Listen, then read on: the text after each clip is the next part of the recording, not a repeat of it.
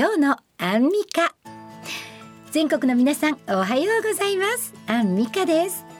今日のアンミカ。この番組は今日一日をポジティブに過ごすヒントを私アンミカがお話しさせていただきます。さて今日のテーマはその日一日ポジティブに過ごすためのモーニングルーティンです。そうですね。毎朝同じ朝は来ますからどうせくんにやったら前向きに過ごすための一日のスタートをね過ごしたいものですよね。えー、実はこれ私ものすごく朝大事にしてます、えー、朝ねあの人っていうのは起きた時に歯磨くか二度寝するかもうお手洗い行くか窓開けるかもう今言っただけで4つですけれども、えー、1日週間だけで3,000回から6万回近くもう諸説データがあるんですけれども選択チョイスして生きてるって言われるんですね。ってことは皆さんこう考えません？自分たちも幸せになるために心を立て替えるチャンスがだいたい3,000回から6万回あると。えどういうことかというとじゃあ、えー、私のアンミカの場合は朝一番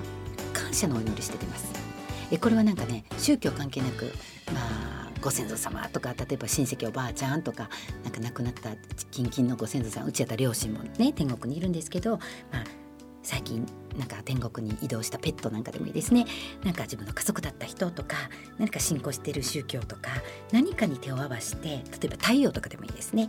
宇宙とか。なんか今日一日こういうことがあります。会社でこんな発表がありますとかこんな仕事あります。こんな人に会います、えー、この人とこんな風に和合して、えー、心明るく過ごしてみんなが幸せで私も幸せでいられるようにこの企画はうまくいきますように私もベスト尽くしますとか、えー、いただいた光を正しく使いますねなんて言って自分にポジティブな宣言をして潜在意識にも宣言をして出かけると不思議なんですよ。手を合わせたり感謝したりしてじゃあ行ってきますって出かけるとあバス乗り遅れたとかあちょっと変な何もないとこでこけたとか思ってもチっていうのよりまあ朝手合わせたし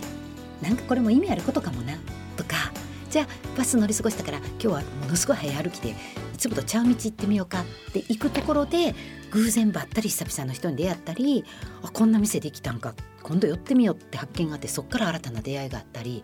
不思議とサインだったりする時があるんですね。で私ちっちゃい時にこうすごく家が火事になったり貧乏だったりもう本当に不運が連鎖した時にこう神父様に相談したんですね教会に通ってて。すると神様その人に乗り越えられないられない苦しみは話題にならないから起こるハプニング出来事を信頼してみたらどうって言われたことがあってこれが今も自分がすごく大切にしてることなんです。何かに感謝して一日をスタートすると一個一個の選択がポジティブなものになる。起こる出来事を信頼していくとマイナスに捉えるんじゃなく意味があるかもとポジティブに捉えることで物事を多角的に見ることができるあの辛いことがあっても私に乗り越えられへんものあれへんわここでつけた知恵は未来あの自分がもっと幸せになるために役立つし、えー、同じような目にあったこの心に寄り添ってあげれるわと思うとですねやっぱり未来の見え方の視野が広く明るくなるんですね。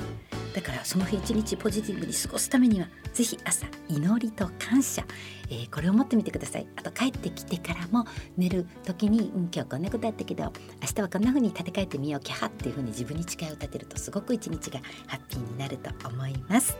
ということで今日はその日一日ポジティブに過ごすためのモーニングルーティンについてお話ししました。